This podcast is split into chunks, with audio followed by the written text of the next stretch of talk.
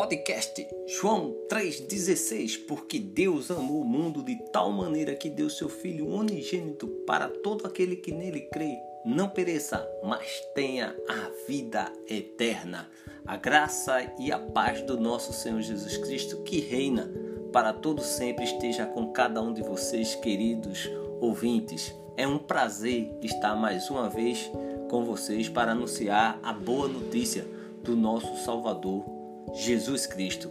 Este é um programa para os novos convertidos que creram em Jesus Cristo, que se arrependeram, que confessaram a Deus os seus pecados, foram batizados e estão obedecendo ao Evangelho de Jesus Cristo.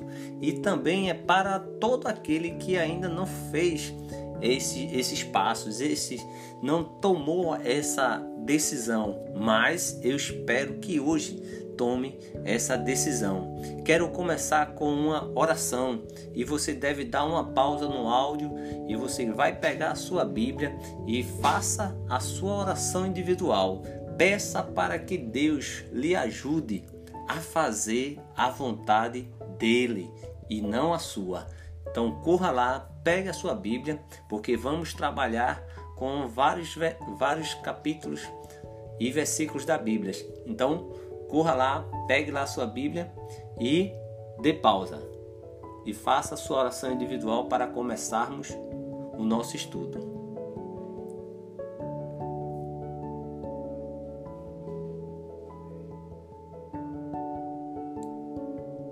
Amém? Glória a Deus. Já pegou a sua Bíblia, já fez a sua oração individual, então vamos começar logo em Romanos, capítulo 6. Romanos, capítulo 6, versículo 1: Mortos para o pecado, vivos em Cristo. Versículo 1 diz: Que diremos então? Continuaremos pecando para que a graça aumente? De maneira nenhuma. Nós, os que morremos para o pecado, como podemos continuar vivendo nele? Ou vocês não sabem que todos nós que fomos batizados em Cristo Jesus fomos batizados em sua morte. Portanto, fomos sepultados com ele na morte por meio do batismo, a fim de que, assim como Cristo foi ressuscitado dos mortos, mediante a glória do Pai, também nós vivamos uma vida nova. Versículo 3 é interessante. Ou vocês não sabem que todos nós que fomos batizados em Cristo Jesus, fomos batizados em sua morte, portanto, fomos sepultados com ele na morte por meio do batismo, a fim de que, assim como Cristo foi ressuscitado dos mortos mediante a glória do Pai, também nós vivamos uma nova vida uma nova vida, sabe? Eu quero que durante esse podcast que você está ouvindo, gostaria que você pegasse é, um papel, uma agenda, algo. Você pode dar uma pausa que eu vou fazer algumas perguntas e você vai responder, tá certo? Antes de realmente começar esse estudo bíblico, eu quero que você tire alguns minutos e escreva com suas palavras o que significou para você o batismo em Jesus Cristo. Então, dê pausa, tire alguns minutos e eu tenho mais algumas perguntas. Você deve parar um pouco, pensar como foi, né, o que o que significou para você o batismo, por que você foi batizado, né? Porque você se batizou. Outra pergunta é: o que isso vai significar no futuro? Talvez você possa estar pensando, mas o que isso vai significar no futuro? Olha, se você, amado ouvinte, mantiver essas anotações em um lugar seguro, elas irão significar muito para você no futuro. Com o passar dos anos, elas servirão de lembrete do sério compromisso que você assumiu no dia do batismo. Então é muito interessante. Então, Se você não quiser fazer agora, você ouve o, o, o áudio todo, o podcast todo e depois você repete e vai com calma anotando. Então, quando você começa a viver, amado ouvinte, uma, uma vida para Deus, é importante você começar a estudar a palavra de Deus com o devido respeito e disposição. É zelo, né? Observa, observe comigo, abra sua Bíblia lá em Colossenses, capítulo 3, versículo 16. Colossenses, vamos para lá, Colossenses, capítulo 3, versículo 16. Está escrito: Habite ricamente em vocês a palavra de Cristo. Ensinem e aconselhem-se uns aos outros com toda a sabedoria e cante salmos, hinos e cânticos espirituais com gratidão a Deus em seu coração. Aí você pega esse versículo aí e vai fatiando, né? Habite ricamente em vocês a palavra de Cristo. Olha, ensine e o que? Aconselhe-se uns aos outros com toda a sabedoria e cante salmos, hinos e cânticos espirituais com gratidão a Deus em seu coração. Esse versículo ele é tão, tão rico e tão presente hoje, onde o planeta Terra, onde muitos países estão com a pandemia do coronavírus, uma situação difícil. Aqui estamos no Brasil em quarentena, tá muito difícil, mas aí, olha, olha o que nós temos. A palavra de Deus. Olha, e aqui Paulo tá exortando aos irmãos, não é? Em Colosso, olha como é que deve ser.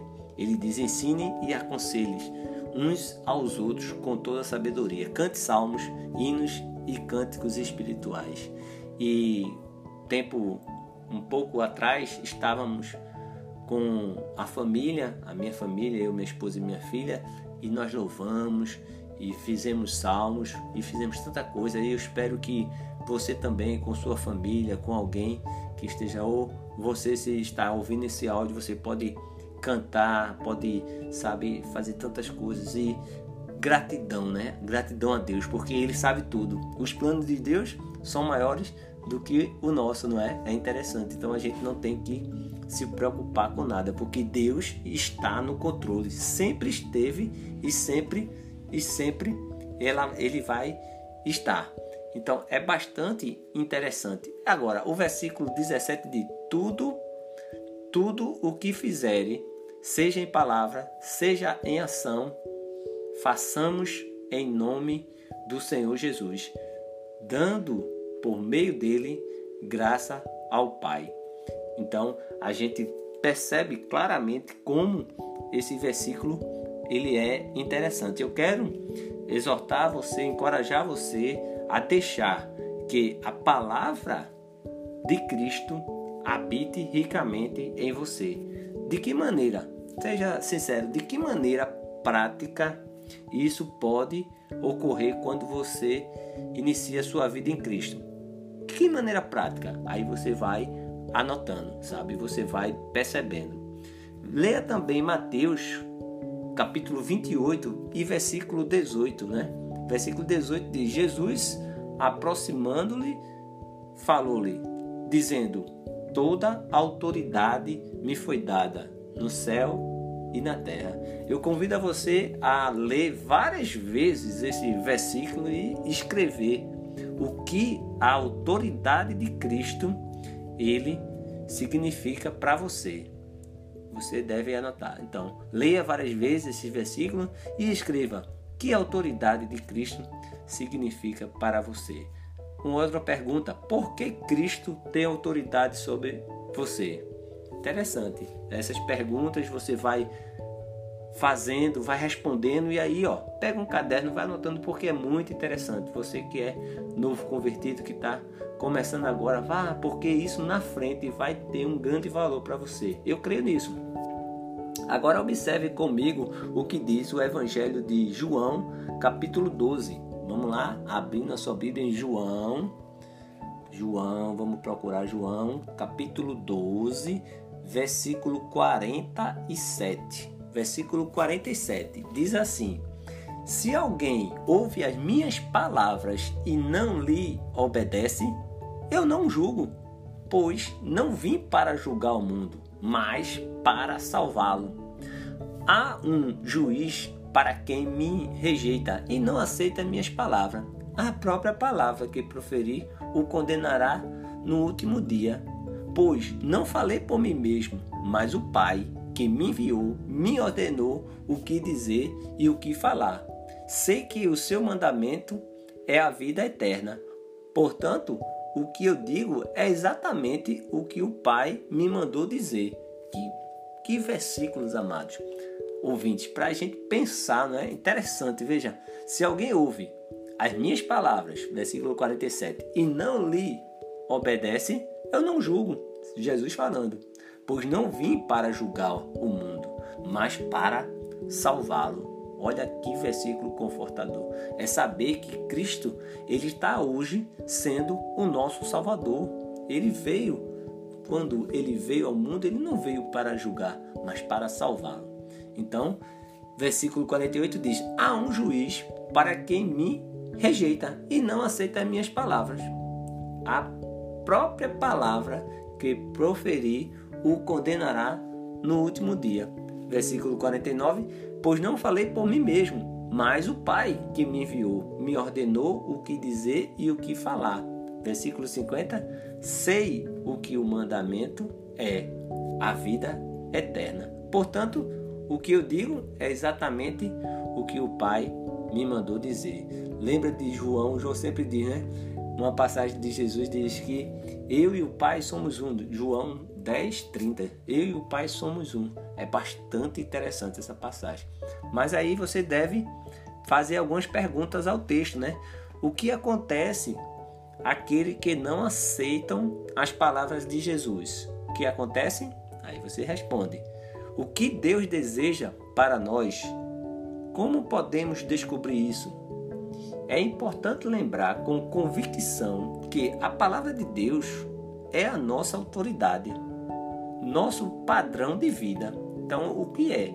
A convicção nossa é a palavra de Deus. É mais importante que qualquer coisa que possamos ter aprendido antes. Olha, aqui, a nossa autoridade, a palavra de Deus.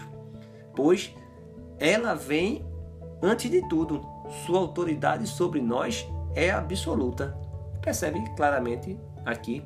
É importante a gente lembrar com convicção que a palavra de Deus é a nossa autoridade. Entende? Ninguém tem autoridade sobre ninguém, só Deus que tem autoridade sobre nós. Vamos observar agora é, a segunda de Pedro, capítulo 1, versículo 19. Vamos lá? Segunda de Pedro, vamos lá abrindo sua Bíblia, segunda de Pedro, capítulo 1 e versículo 19, não é? Diz assim o versículo 19: Assim, temos ainda mais firme a palavra dos profetas, e vocês farão bem se a ela prestarem atenção, como uma candeia que brilha em lugar escuro, até que o dia clareie e a estrela da alva nasça no coração de vocês. Antes de mais nada, saibam que nenhuma profecia da Escritura provém de interpretação pessoal, pois jamais a profecia teve origem na vontade humana, mas homens falaram da parte de Deus, impelidos pelo Espírito Santo. Então, antes de mais nada, saibam que nenhuma profecia da Escritura provém de interpretação pessoal. Então a gente também tem que fazer as perguntas, né? É importante, né, saber que a expressão profecia da Escritura refere-se a como a Bíblia foi escrita. O homem não escreveu as palavras de Deus por conta própria, e sim por inspiração do Espírito Santo.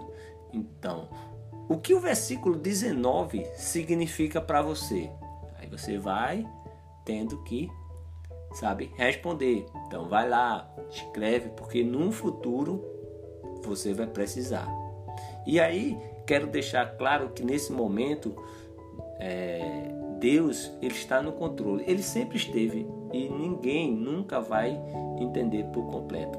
Nossa confiança está em Deus, sabe? Então, se você tem uma pergunta, se você tiver perguntas, dúvidas ou comentário, então envie o seu e-mail para contato podcast joão316 gmail.com e lá nós vamos responder a pergunta, algumas dúvidas e aí seria esse canal que nós iríamos trabalhar, tá certo?